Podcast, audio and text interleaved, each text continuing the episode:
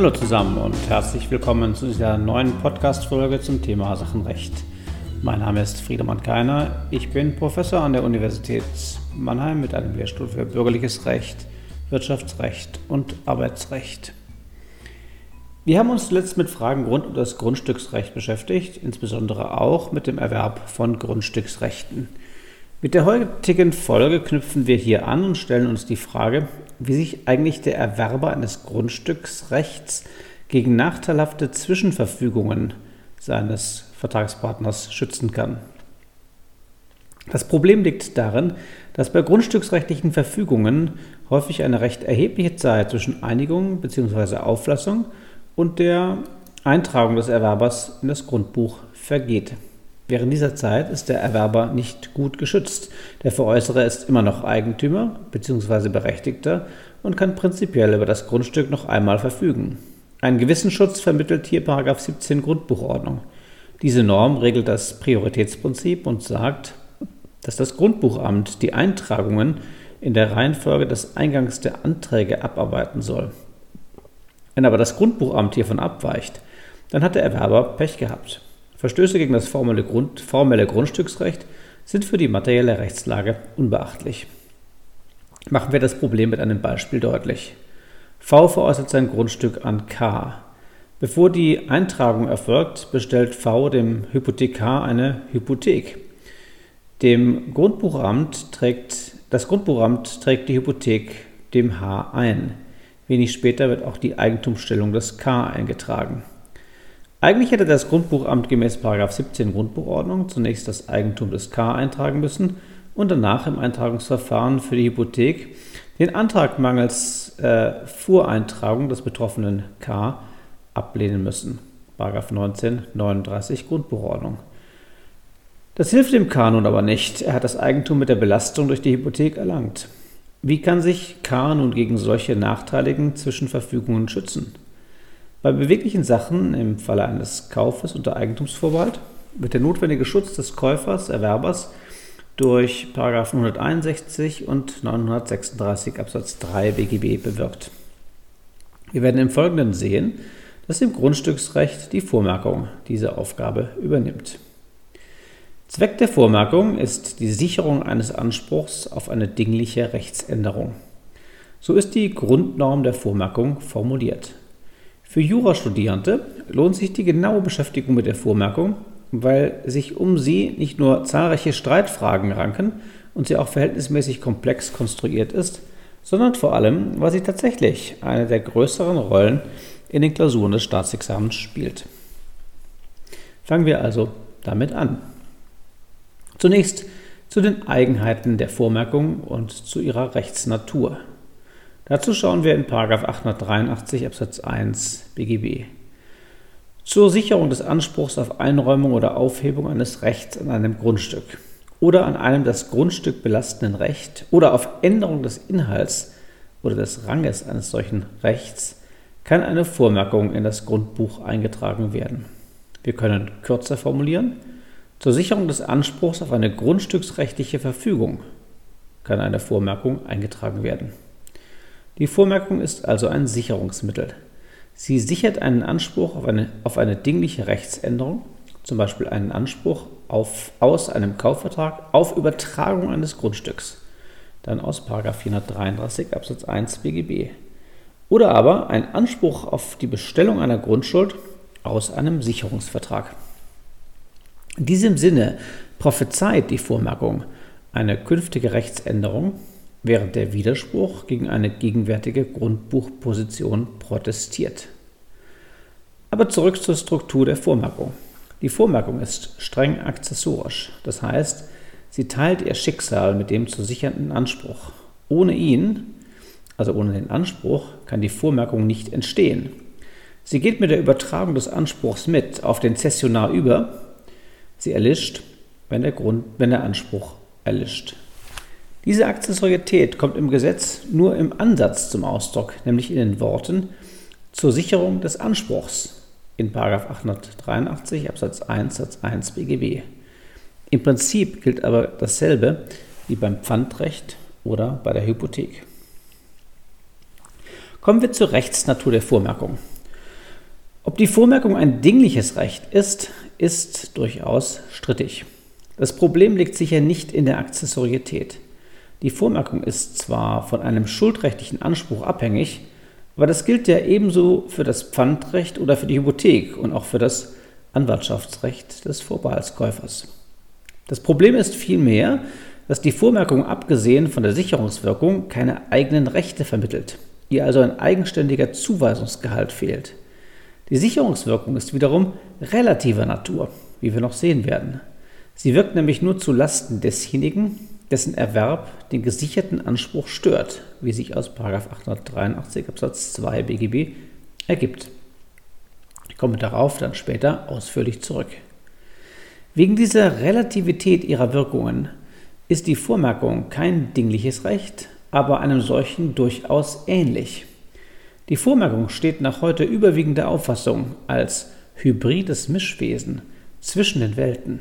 Sie ist wegen ihrer dinglichen Wirkungen kein Schuldrecht, mangels Zuweisungsgehalts und Absolutheit aber auch kein Sachenrecht, sondern, wie sagt der Jurist dann so gerne, ein Recht sui generis zur Sicherung eines schuldrechtlichen Anspruchs auf eine dingliche Rechtsänderung mit gewissen dinglichen Wirkungen. Noch einmal die Definition. Die Vormerkung ist ein Recht, ein Sicherungsrecht sui generis zur Sicherung eines schuldrechtlichen Anspruchs auf eine dingliche Rechtsänderung mit gewissen dinglichen Wirkungen.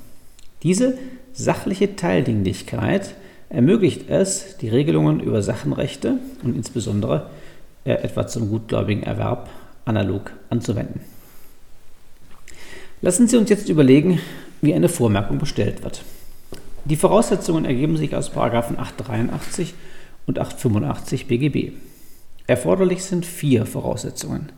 Erstens ein sicherungsfähiger Anspruch. Zweitens eine materiellrechtliche Bewilligung oder alternativ eine einstweilige Verfügung. Drittens die Eintragung ins Grundbuch und viertens die Berechtigung des Bestellenden. Zum sicherungsfähigen Anspruch. Die Bestellung einer Vormerkung muss immer ein wirksamer, sicherungsfähiger Anspruch zugrunde liegen. Es handelt sich dabei um einen schuldrechtlichen Anspruch auf eine dingliche Rechtsänderung.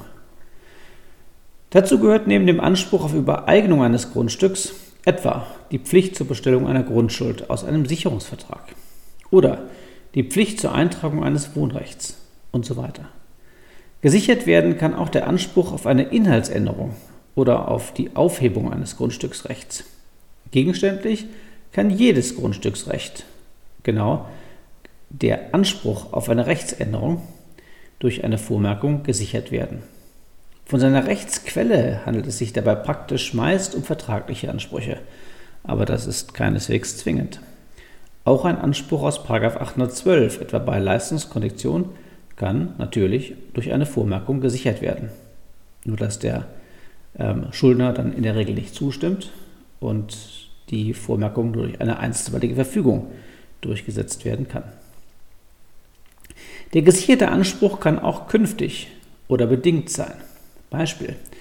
Der Vater schenkt seiner Tochter ein Grundstück, möchte den Bestand des Geschenkes aber von ihrem Verhalten abhängig machen. Daher ist im Schenkungsvertrag ein Rückübertragungsanspruch enthalten, zum Beispiel wenn die Tochter das Grundstück weiter veräußert. Dieser Rückübertragungsanspruch ist bedingt. Er kann gesichert werden durch eine Vormerkung, wie der Bundesgerichtshof bestätigt hat. Im BGHZ 134 182. Dort hat der BGH übrigens noch zwei weitere Dinge festgestellt. Zum einen, dass in der Bindung der T keine Knebelung im Sinne des 138 BGB liegt. Das könnte man ja meinen, weil die T zwar Eigentümerin des Grundstücks wird, faktisch wegen der Vormerkung aber nicht über das Grundstück verfügen kann. Wohlgemerkt, faktisch führt die Vormerkung in der Tat zu einer Verfügungssperre, rechtlich hingegen nicht. Das werden wir bei den Wirkungen der Vormerkung noch einmal besprechen. Niemand kauft ein Grundstück, ähm, das vormerkungsbelastet ist, ähm, denn dieser Erwerb könnte ja dann gegebenenfalls nicht beständig sein. 138 äh, wurde abgelehnt, weil der Vater ja durchaus ein eigenes Affektionsinteresse geltend machen konnte, während andererseits die Tochter das Grundstück geschenkt erhielt.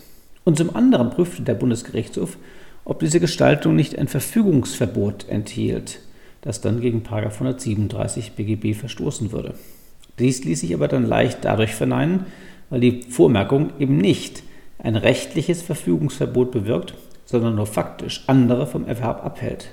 Wie gesagt, niemand kauft ein Grundstück, das mit einer Vormerkung belastet ist, eben weil sein Erwerb ungewiss ist. Dazu, wie gesagt, aber später noch mehr. Zu beachten oder was der Fall auch zeigt, ist, dass hier nicht nur der Zeitraum zwischen der Einigung oder Auflassung und der Eintragung abgesichert werden kann, sondern durchaus ein längerer Zeitraum.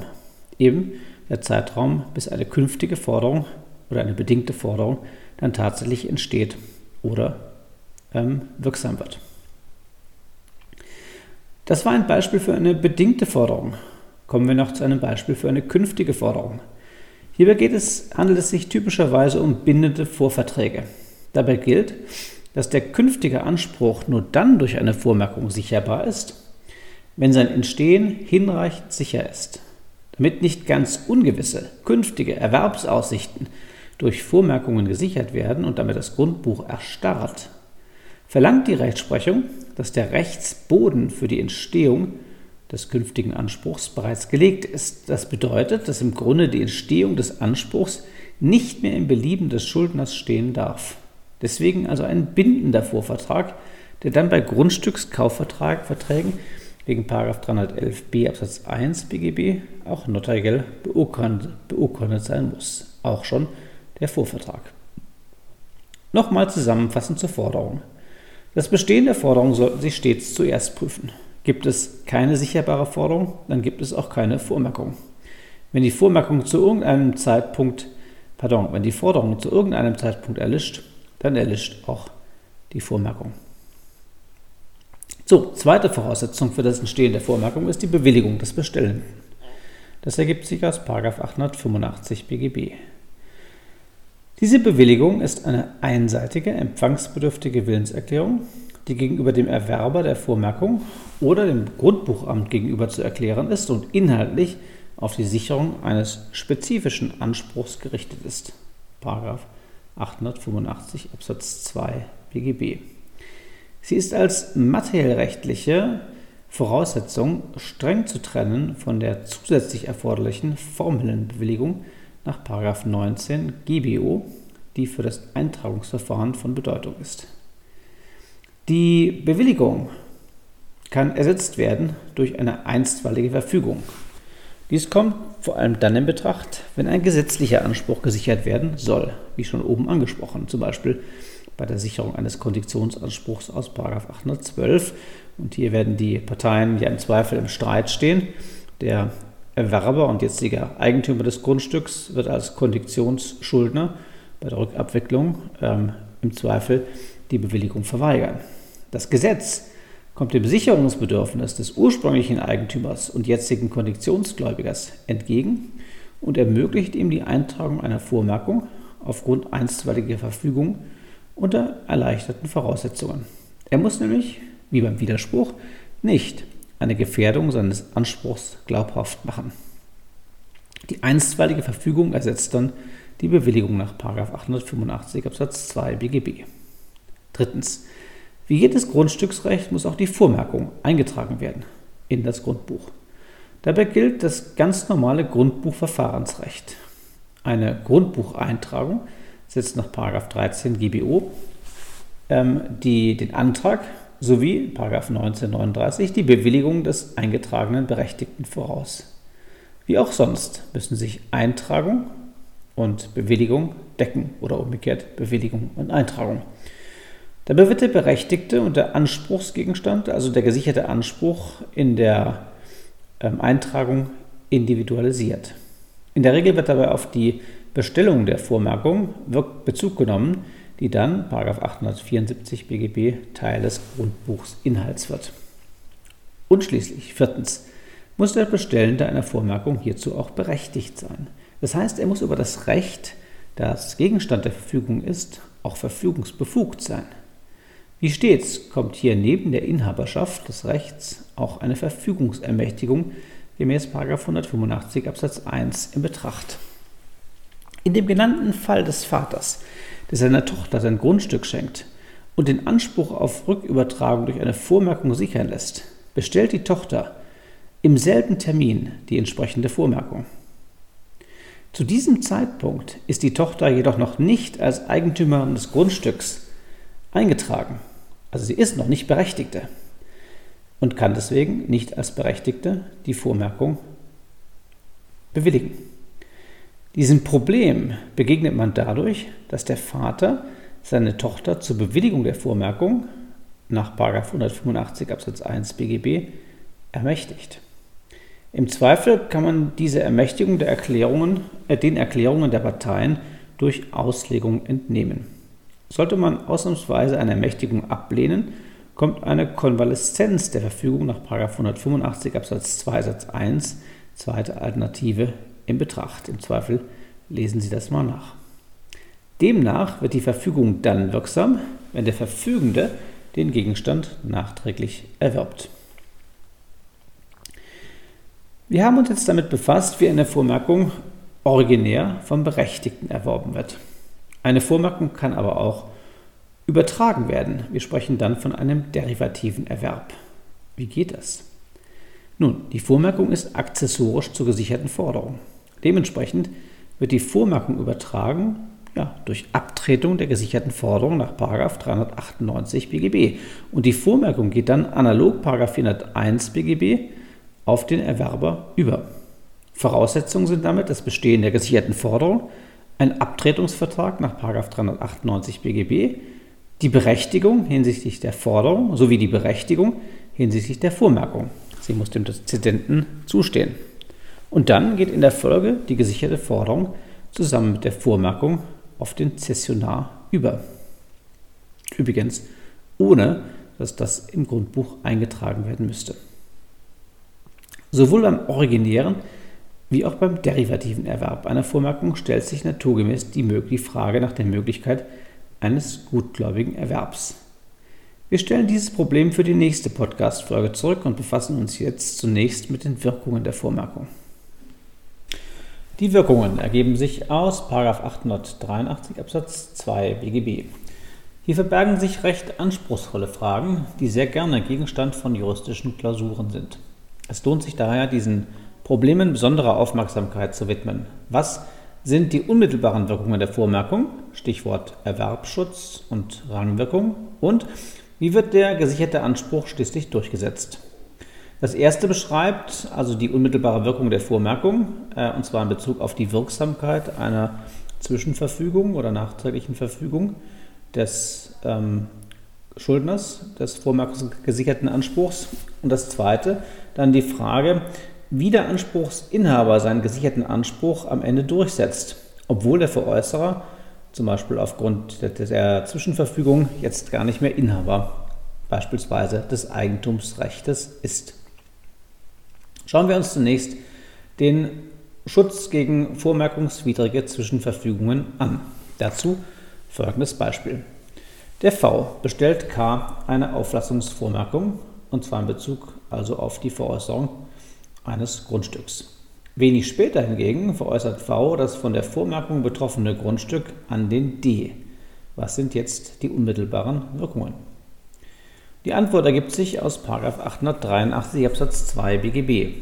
Demnach ist die Verfügung des V, die nach der Eintragung der Vormerkung über das Grundstück getroffen wurde, insoweit unwirksam, als diese Verfügung den Anspruch, den gesicherten Anspruch vereiteln oder beeinträchtigen würde. In dem Beispiel hat V nach der Eintragung über das Grundstück, also nach der Eintragung der Vormerkung über das Grundstück verfügt. Diese Verfügung, nämlich die Übertragung des Grundstücks an D, vereitelt ja den Anspruch des K aus 433 Absatz 1 BGB gegen V. Denn wenn V nun nicht mehr Eigentümer des Grundstücks ist, kann er nicht wirksam das Eigentum an den K übertragen.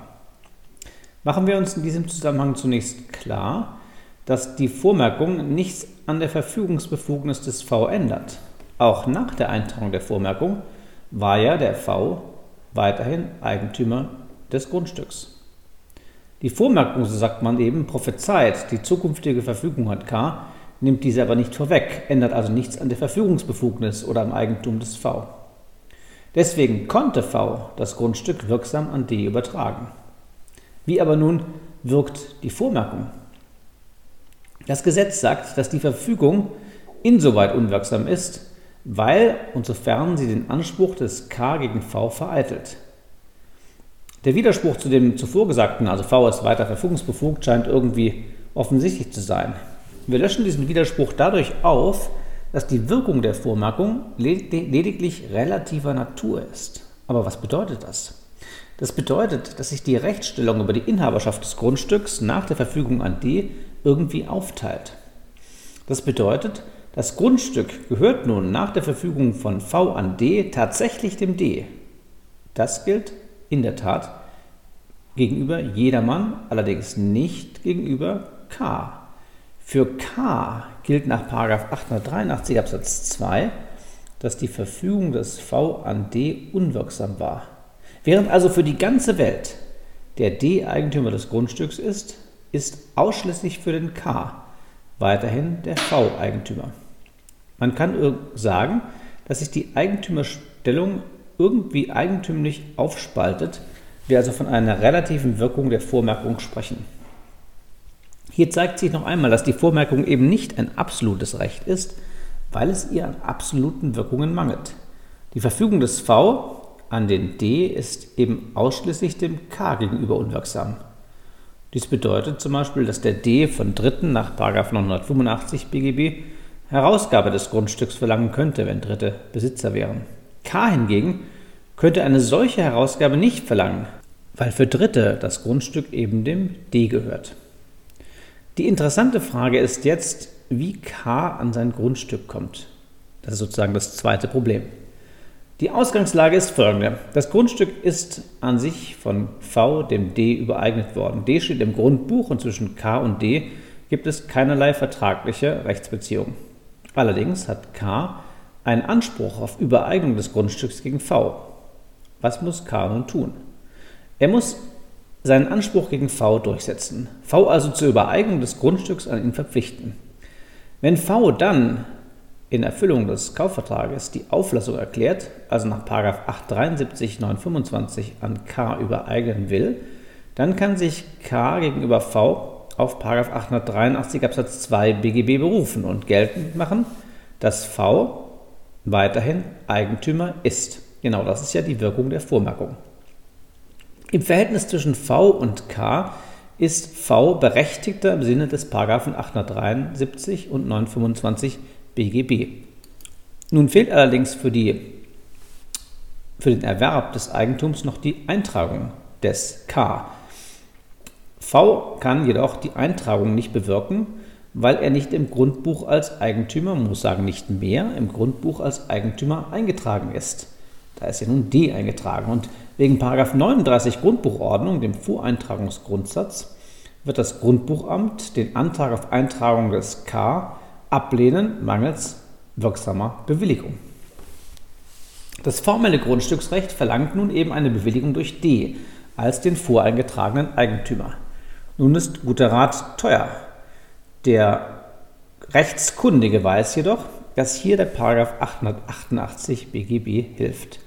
Soweit nämlich, sagt die Norm dort, soweit der Erwerb eines eingetragenen Rechtes gegenüber denjenigen, zu dessen, Gunst, zu dessen Gunsten die Vormerkung besteht, unwirksam ist, kann diese, in unserem Fall also K, von dem Erwerber, in unserem Fall der D, die Zustimmung zu der Eintragung verlangen, die zur Verwirklichung des durch die Vormerkung gesicherten Anspruchs erforderlich ist. Nach herrschender Meinung ist der Anspruch des 888 BGB auf die Abgabe der grundstücksrechtlichen Bewilligung nach 19 Grundbuchordnung gerichtet. K kann also von D verlangen, dass D der Eintragung des K im Sinne des 19 Grundbuchordnung zustimmt, also rein formell, ein formeller Anspruch. Paragraph 888 Absatz 1 nimmt dabei auf die Voraussetzungen des Paragraphen 883 Absatz 2 Bezug, sodass der Anspruch nur dann besteht, wenn die Verfügung an den Dritten dem Vormerkungsgesicherten gegenüber relativ unwirksam ist. Und das haben wir in unserem Beispielsfall schon oben bejaht. Damit gestaltet sich, die, gestaltet sich die Durchsetzung des gesicherten Anspruchs einigermaßen kompliziert. Es muss der K zunächst den V verklagen und seinen Anspruch notfalls im Wege der Zwangsvollstreckung durchsetzen. Damit kann er aber noch nicht die Eintragung bewirken und deswegen muss er einen zweiten Prozess führen, und zwar gegen D und dabei notfalls wiederum im Wege der Zwangsvollstreckung die ähm, Bewilligung, also die grundstücksrechtliche Bewilligung der Eintragung des K durchsetzen. Wenn K am Ende im Grundbuch eingetragen ist, nach diesem Rechts, ähm, nach diesem Klagemarathon, dann liegen die Voraussetzungen der Paragraphen 873 und 25 BGB vor. Auflassung, Eintragung, Berechtigung des V im Verhältnis zwischen V und K. Und damit ist K Eigentümer geworden und hat nun ähm, eine Eigentümerstellung auch, äh, die äh, gegenüber jedermann gilt, denn D hat seine Eigentümerstellung gegenüber dem Rest der Welt verloren. Also K ist nunmehr im Sinne des absoluten Rechts Eigentümer des Grundstücks. Kommen wir zum Abschluss zu einer zweiten oder weiteren Form der Relativität des Paragraphen 883 Absatz 2 BGB. Dies zeigt sich an folgendem Beispiel. Die Eigentümerin E nimmt bei der Bank B ein Darlehen auf im Sicherungsvertrag verpflichtet sich E dazu, der Bank eine Grundschuld zu bestellen. Der Anspruch, also auf Bestellung der Grundschuld, wird durch eine Vormerkung gesichert. Die Parteien einigen sich auf die Bestellung der Grundschuld und nun wird die Bank als Grundschuldgläubigerin eingetragen. Im Anschluss veräußert E sein Grundstück an D. Ergeben sich in diesem Falle aus der Vormerkung irgendwelche Rechtsfolgen? Nun schauen wir in 883 Absatz 2 BGB. Die Veräußerung des Grundstücks müsste den Anspruch der Bank aus dem Sicherungsvertrag beeinträchtigen. Tatsächlich ist gerade dies aber nicht der Fall, weil sich der Anspruch der Hypothek bzw. der Grundschuld aus 1147 BGB auf Duldung der Zwangsvollstreckung gegen den jeweiligen Eigentümer richtet. Es ist für die Bank also ganz egal, wer Eigentümer ist. Die Verfügung der E an D nach der Bestellung der Grundschuld stört die Bank also nicht. Dann aber ist diese Verfügung auch nicht gegenüber der Bank unwirksam. Es zeigt sich also, nachträgliche Verfügungen des Vormerkungsschuldners sind nur dann nach 883 Absatz 2 BGB unwirksam, wenn sie den gesicherten Anspruch überhaupt beeinträchtigen oder gar vereiteln, was im Beispiel nicht der Fall ist. Wir sprechen insoweit von einer zweiten Relativität des 883 Absatz 2 BGB. Erste Relativität, nur dem Vormerkungsgesicherten gegenüber ist eine vormerkungswidrige Verfügung unwirksam. Zweite Relativität, eine zwischen- oder nachträgliche Verfügung ist nur dann unwirksam, wenn sie den gesicherten Anspruch vereitelt oder beeinträchtigt.